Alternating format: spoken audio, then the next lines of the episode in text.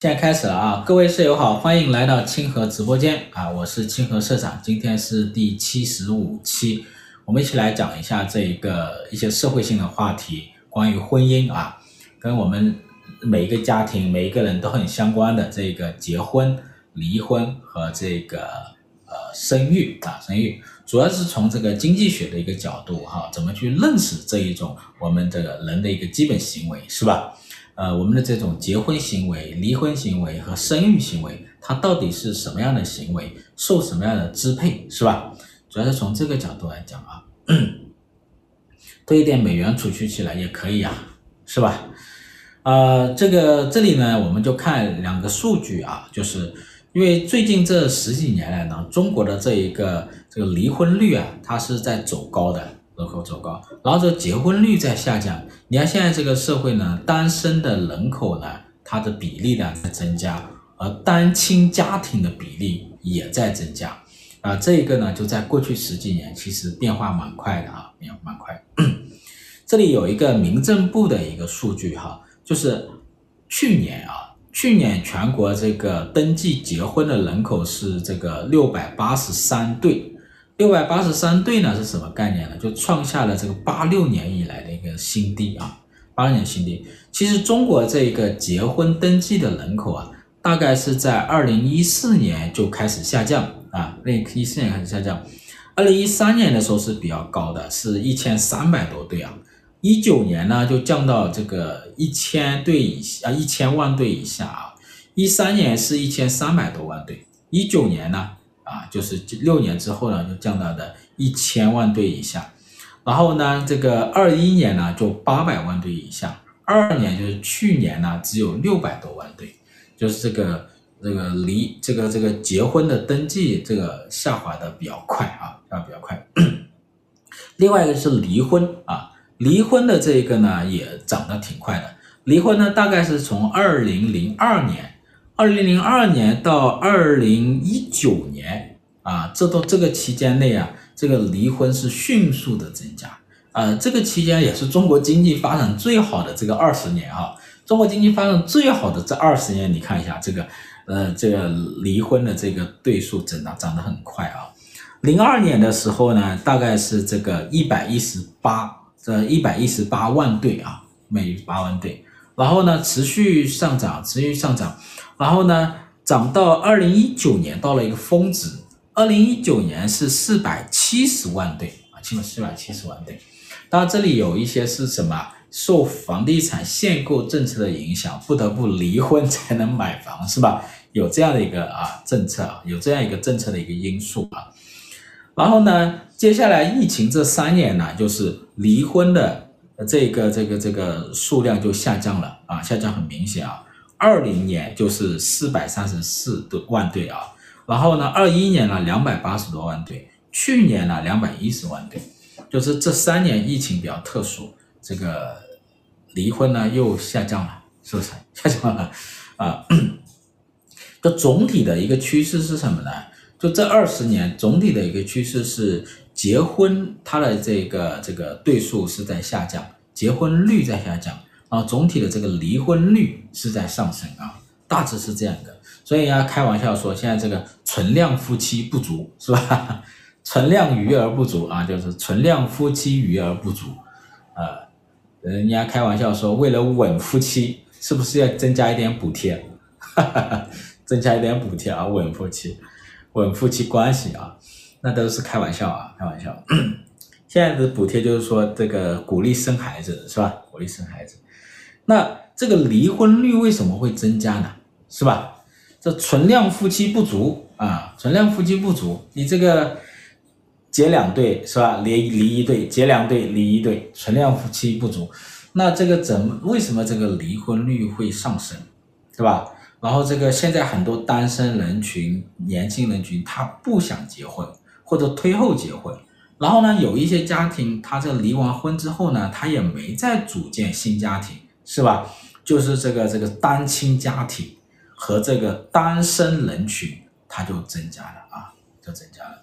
所以，所以这个这个变相给夫妻发补贴啊，他这一个抚养抵扣，这单亲家庭应该也是有的，就是离完婚之后，单亲家庭还抚养孩子应该也能拿到税务的一个补贴吧？啊，那这个像很多欧美国家啊，它这一种呢，它是这样的：如果你一个完整的家庭去申报个税的一个退退税的话，它就更多啊，它就多得多。这也是在什么？在鼓励这些家庭不要离婚啊，是不是？不要离婚啊，就是你这个这种就会更多。那。那这个为什么这个离婚率会走高啊？现在很多年轻人也不太想结婚，或者推迟结婚，呃，这个可以大家也可以谈一谈啊。就是大家可以想一下，就是说已已经结婚的人，为什么你当年会选择结婚 啊？会走进婚姻的坟墓？哈哈。那没有结婚的人还想不想结婚？那不想结婚的为什么又不想结婚啊？大家可以也可以聊一下。你就拿我来说吧啊。我结婚，在我这个同龄当中，可能算稍微偏早一点点啊。但是呢，其实我我我是没有怎么太想过为什么结婚这个这个问题的啊，没有想过。我可能是一个比较典型的八零后，就是在那个时候觉得，哎，感情不错，就就就结婚了，是吧？没有想过说结婚好还是不结婚好，单身好。什么时候结，是吧？哪一年结，也也没有太想过。结完婚什么时候生孩子，这好像都没有想过这个事情啊，没想过这个事情。这这些就是现在我们讲，就是说要去认真思考的事情啊。我在当时就我哈，我我没有去想过啊，就可能不像现在的年轻人会有那么成熟去思考这些东西。那个时候是比较单纯的。比较单纯的，对，稀里糊涂就结了，对，没错啊，稀里糊涂就被人收拾了啊，呃，大致是就这样，但是很多人都有不同的想法，是吧？很多不同想法，比如说有一些呃结婚啊结结婚，他可能会考虑到啊，结了婚之后可能会更稳定，是吧？生活的状况会有得到改善。有一些人可能会考虑到遇到一个什么合适的人，遇到一个什么。能够讲得来的人是吧？然后呢，两个人能够有在一起会获得快乐啊，获得幸福是一种预期，然后也在一起了。那有一些人可能不想结婚那么快，或者不想结婚，他觉得自己过的自己一个人单身可能会过得更好，或者说自己不结婚跟男女朋友相处会更幸福啊，这也是大家的一种啊，每个人的不同预期。社长后悔吗？不后悔。那肯定不能说后悔啊，哈，是吧？万一我老婆在看直播怎么办呢？是吧？不能说的啊。呃，那那这一种怎么去思考啊？怎么去思考？我们从经济学的角度来看的话呢，就是说，我们只是从经济学的角度啊。那有些人可能会从这个法学的、心理学的这种角度啊，或者生物学的角度。我们从经济学的角度怎么说呢？就是结婚。它也是一种什么？呃，一种这个经济行为，就结婚，它也是一种经济行为。人家说我结婚，我不是考虑着挣多少钱呐，我也不是考虑着从男朋友或女朋友啊那里挣多少钱呐。这个经济行为啊，它不是说一定是金钱，它也包括是效用。比如说啊，两个人在一起，啊，两个人走在一起，他。觉得两个人感情很好，在感情最好的时候，他俩结婚，他潜意识里会有一个预期，觉得两个人在一起会得会更幸福啊，就我们说的这个效用会更高。所以呢，结婚呢也是一种什么？就是预期边际收益最大化的一种行为，或者叫预期边际效用最大化的一种行为。当然，这个只是预期哈，不代表着结婚之后效用一定最大化哈，那就不存在离婚了啊，那就是预期。这个预期呢，可能是理性的，也可能是凭直觉的、凭感觉的，可能都存在啊，都存在。这个没办法去什么论证啊。但是呢，总体上来讲，可以理解成是预期效用最大化，然后呢，选择结婚。那结婚呢，它是一种什么？它我们叫我们土话叫做什么？搭伙过日子是吧？搭伙过日子。那这一种它实际上是一种什么？合作行为，是不是？它是一种合作行为，就是说预期效用最大化的一种合作行为。比如说我们开公司，我们可以选择自己啊做一个独资公司，自己做老板，也可以选择跟别人合伙嘛，是不是一种合作行为啊？就是资产的一种什么组合啊？这样组合。那什么情况下跟人合作的多？什么情况下单身的多？啊，大家想一下，就我们什么情况下会加强这一种合作啊？加强这一种合作，什么情况下呢？更加的独立。通常情况下就是什么呢？我们的相对独立能力更弱的时候，我们会更依赖于一个集体力量，通过集体合作的方式啊，来来获得最大的一种收益啊。那么当我们的这个相对独立能力更弱的时候啊，更强的时候呢，我们更会依赖于什么？个人力量啊，个人力量。比如说这个集体力量，比如说我们的国家是不是一个集体力量？是吧？家庭是一个集体力量。家庭是差不多我们最小的一个集体单位，是吧？国家呢是目前为止比较大的、最大的一种集体单位。那公司也是一种，是吧？然后这个什么家族也是一种，宗族也是一种，以前的城邦也是一种，还有什么这个这个这个啊的原始社会里的这一种啊，它这个这个都是一种啊一种一种集体啊。那一般来讲的话，我们遇到比较是我们独立能力比较弱的时候。啊，相对这个环境啊，我们独立能力比较弱的时候，我们就会依赖于一个集体啊。呃，你比如说这个，我们这个国家是怎么来的？你看世界上，比如说三百年前，这个世界上没那么多国家，是吧？这国家也就这一百多年来才大规模的成立。那这个国家目前叫做什么？民族国家，就一个民族或几个民族组成的一种国家啊。那这种国家就最近这一百多年快速的形成，最后形成了两百多个国家，是吧？一百九十多个国家是吧？那这里面呢，就是什么？一战和二战促进了这些国家的形成，因为在战争之下呢，就个人的力量变得太弱了，就个人的独立能力就变得极其弱。这个时候就要依赖一个集体力量，是吧？比如说依赖一个什么共同形成的公共权力啊，共同形成的一个军事力量啊，最后形成这种叫民族国家啊。那家庭也是一样的，是吧？家庭也一样。所以呢，当我们的这个比较弱的时候呢，我们就需要什么？组成一个家庭啊。那你看，以以以前在那个农村，一般长辈都会什么？叫这些呃这年轻人赶紧结婚啊，就是什么？组成一个比较相对强大的一个力量啊，来什么？来怎么成家立业啊？来成家立业。那随着经济越来越好的时候，独立性越来越强的时候呢？那就比较什么，人就比较有多选择了，他有可能就会选择什么单干了啊，单干。所以这个时候呢，他可能选择不结婚，他有独立的一种能力去应对一些风险，是吧？应对风险。呃，他的他单身，他可能也获得很多的快乐。当然，他单身，他可能有女朋友或者男朋友，他未必结婚啊。就是说，然后呢，那有一些离了婚的单亲家庭，他可能也不一定会组成新的家庭。他也有比较有应对能力啊，应对能力，所以这个呢是，你看，随着这个经济发展比较快的时候，我们零二年到一九年，我们经济发展很快的时候，离婚率就什么快速的攀升。那你看一些其他国家，就是发达国家，过去这两三百年的一个发展历程，当它的经济增长很快的时候呢，人的独立性就越来越强，然后这个就离婚率就会偏高啊，会偏高。这里面尤其要强调是女性的她的一个独立能力啊，因为之前呢很多都是一个男权社会啊，男人比较掌控的这个一个家庭的这一种这种财财富的一个主导权是吧？经济的一个主导权。但是呢，这个最近这一百年，女性开始独立啊，开始崛起，那么她们可以更多的独自的去应对这种能力，是吧？她们能力在增强，然后呢，她们也在努力的获取。自己应有的一些权利，是吧？应有的权利，那这样子的话会促进一个什么？促进一个这个婚姻的一一种变化啊，婚姻变化。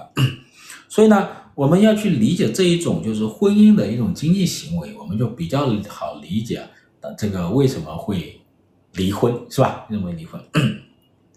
那在这讲这个离婚之前呢，我们讲一下这个生孩子，就好多这个家庭，是吧？组成了一个家庭，然后呢会生孩子，对吧？大部分都会生孩子，只是说生一个两个而已啊。那现在很多都是生一个啊，但是为什么会生孩子呢？是吧？大家想一想，就是为什么会生孩子呢？呃，首先为什么结婚？结了婚之后又为什么生孩子？是吧？像这个问题之前我也没有思考过的啊，就是也觉得这是一个顺其自然的事情，是吧？然后呢，很多人的解释会解释成人的一种什么？呃，人的一种倾向啊，比如说生物学的本能，是吧？生物学的本能，遗传的一种什么需求，是吧？遗传一种需求，会有很多这种依赖这种啊。那从经济学的一个角度来讲的话呢，这个生孩子啊，它也是一个什么经济行为？继承私有财产啊？为什么哪有资产继承？是吧？又不是家里有矿，也没有皇位继承，是吧？那。这个生子生育呢，啊，生生育呢，它也是一种什么经济行为啊？那不是说生孩子是不是能从中获得什么，获得财富啊？啊，生孩子需要大量的投资，是吧？这个够呛磨的人不行，是不是？呃，从生出来，然后养育到教育啊，都花很长的时间，这个周期非常长啊。所以呢，生孩子呢，这个是一个什么概念呢？就是呃。卵类，哈哈，卵类，然后这个这个，呃，贝克说这个孩子是一个投资品，是吧？现在也有人说这孩子是个奢侈品啊，一般的家庭养不起啊，是吧？所以为啥生一个呢？这个祖宗不能太多，一个祖宗闹得够呛，是吧？生两个祖宗不行啊。这不马上开学了嘛，是吧？九月要开学，这个家长都很开心。这个这个神兽终于归笼了，是吧？这个祖宗终于归到学校去管理了。但是今天突然发一个通知，说深圳有台风，推后四天开学。哎呀，家长在群里真是头大呀，是吧？真是头大。两个祖宗呢，又还得闹腾四天啊。所以这个呢，就是有人说这个孩子是奢侈品，是吧？奢侈品。那这个。不管是奢侈品、消费品还是这个投资品啊，就这个生子的这个行为、生育的行为，它是一种经济行为。实际上，它是一个叫什么？一种准确来说是一种长周期的迂回生产的代际竞争模式。啊，这个什么意思呢？就是长周期的迂回生产的代际竞争模式。就我们生孩子，有可能是为了是能能够在。生生育或教育孩子当中获得一种快乐啊啊，或者一种幸福，是吧？或者是一种寄托。那有一些人可能就是把孩子会理解成一种生命的延续啊，生命的延续。一个人可能到六十、七十、八十，然后他九十会离开这个世界，那孩子呢，相当于是他生命的一种延续，是吧？生命的一种生长啊。但是只要开开启这种生育模式哈、就意味着是一种代际竞争模式。这个代际竞争模式呢，是这个这个戴这个戴蒙德啊，戴蒙德他提出的这种模式，我们叫戴蒙德模式啊。比如说，我们有这个三万块钱啊，我们是有三万块钱，三万块钱你可以拿去什么？投资孩子，是不是？拿着投资孩子，比如说你可以投资孩子的教育，是吧？给他报个班。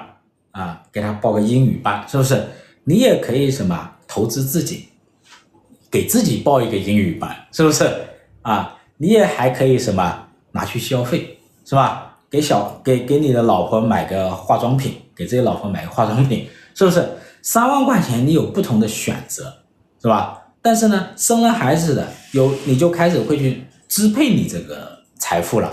我哪些钱是投资教育的，投资下一代的？是吧？叫代际竞争模式，提升下一代的这个人力资本水平，来提高什么？提高我这个家庭资产的一个什么？一个一个一个一个收益啊！这一点是很重要的。那有一笔财富呢，可能是用在当下消费，是吧？用在自有一笔财富呢，可能是用在自己身上，比如说去买一辆车啊，去去买一辆车。所以呢，家庭财富的一个投资呢，就开始有什么代际思维啊？代际思维。为什么很多家庭会去买学位房？学位房那么贵，是吧？比如说像深圳好的学位房，十五万一个平方，为什么买十五万一平方？假如没有孩子，可能会选择一个什么交通方便、上班方便，或者说居住环境很好的地方，它的价格可能还没那么贵。比如说就五万块钱、六万块钱，是吧？还能买个大房子。但是呢，为了投资下一代，那有可能会选择个学位房，是吧？选学位房，然后给孩子一个好的学位，这就是一种资金的配置和安排。当然投，当然买学位房很可能也是为了什么保值增值啊，也有这个可能啊。就是说，你会你会在代际的这一种框架下考虑你的资产的一个配置啊啊，这一点是叫戴蒙的这个模式啊，戴蒙的模式。所以单身就不存在这个问题了，所以单身的话呢，就不会去有这种代际模式啊。那这个有孩子的就会开启一个长周期的代际模式啊。长周期的代际这个投资模式呢，这个戴这个戴蒙德说哈，他就说这是一种效率最高的模式，哈哈，效率最高的模式啊，这有点意思啊，哎是好。那我们接下来就讲离婚，就为什么会离婚率走高？那我们刚才理解了这个为什么结婚，那很大程度上就能理解为什么离婚啊。其实离婚是一种市场出清，大家可以好好理解一下这句话啊。离婚其实是一种市场出清，从经济学的角度讲，离婚也是一种经济行为啊，是不是？之前是吧，找了一个人合作，搭了个伙过日子，是吧？组成一个资产配置，结果呢，就是预期是边际收益最大化的，发现。不如预期，是不是过不下去了啊？然后投资进去了，打水漂了，自己的青春投资进去了，打水漂，是不是？时间投资进去，金钱投进去，精力投进去，感情投入进去了，哎呀，打水漂了。这时候怎么办呢？这个时候要什么？及时止损，是吧？避免亏损扩大化，然后就是什么？就是散伙啊，法定离婚啊，法定离婚。那这是一种什么？也是一种什么市场的一种出清，市场快速出清完之后呢，然后再配对，再形成什么新的一个资源的组合。当然也可能是单身的，比如说单身或单亲家庭，也有可能是找下一个，是吧？下一个啊，当然最好也别 找太多啊，呃，就是这个形成什么资源的比较优化的一个配置啊，优化的配置。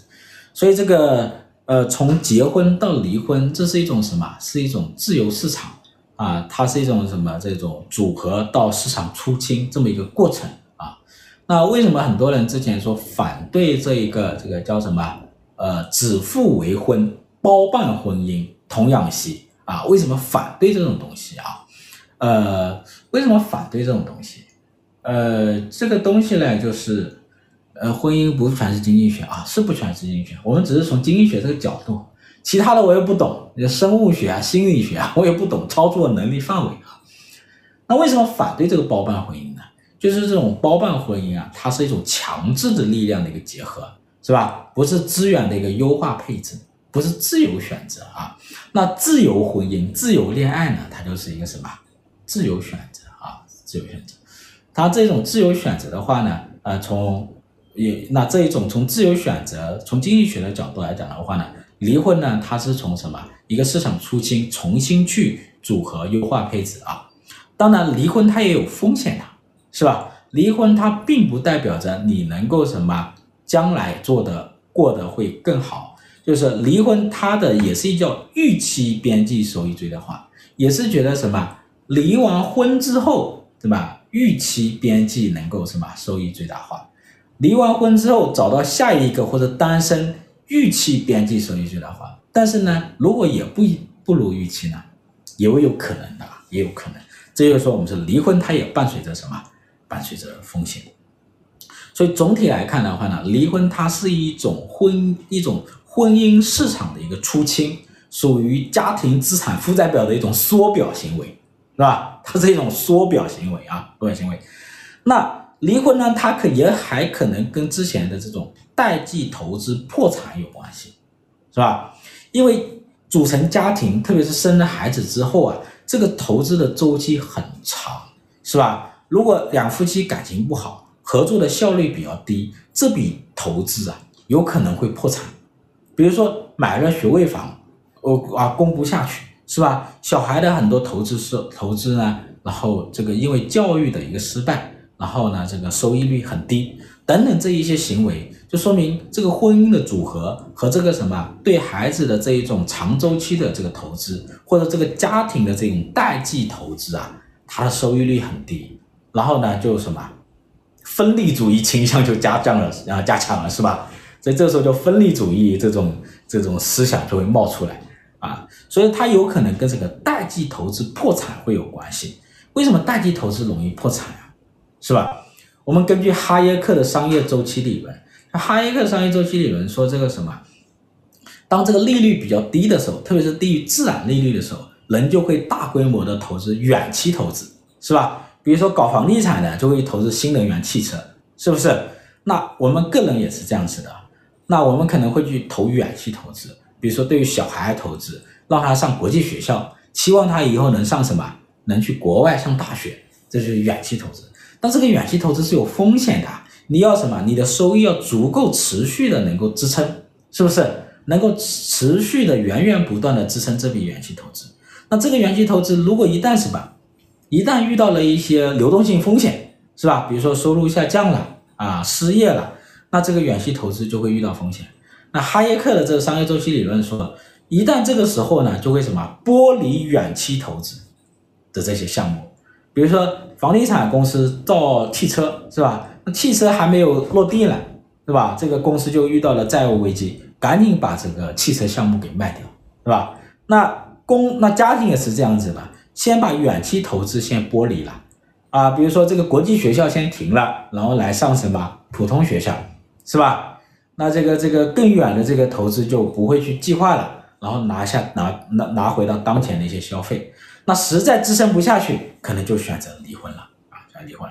但是呢，有一点哈，孩子是一个没有办法剥离掉的一个资产，知道吧？我们养孩子嘛，是吧？穷生穷养也要养嘛，没有办法把它剥离出去的啊。只是说你对他的一个投资可以缩小，可以减小。可以减少他对未来的对他未来的投资，但这个孩子还是得养的呀，是吧？所以这一点是有差别的啊，这叫沉没成本。对，说的很好。那有些家庭，我看有些家庭养猫养狗，他养不下去了，或者不想养了，他要把它丢掉，是吧？所以这个小区里就会出现野猫野狗。当然，有些家庭觉得看的不错，也会把它什么，是吧？把它把这个野猫野狗领养了，是吧？让这个宠物医院给它打个针、洗个澡，然后带回家，也有哈。但是这个孩子没有办法乱丢的啊，乱丢。所以这个孩子呢，他是一个什么沉没成本啊？他放在这，但但是呢，有些人会减少他的一个什么对远期的一个投资。那这个远期投资一旦失败，容易触发什么离婚，然后形成什么代际的一个呃不形成这个这个婚姻市场的一个出清，家庭资产负债表的一个缩表啊，大致是这样子。呃。差不多吧，反正我大概讲了这个半个小时啊。这个婚姻的东西很复杂，我也搞不懂啊。我只是说从经济学的角度跟大家分享一点啊，大家可以讲一讲你们的体会，好不好？家家都有本难念的经，是不是？说这个难念的经的时候，最好不要让对方也在看我的直播哈。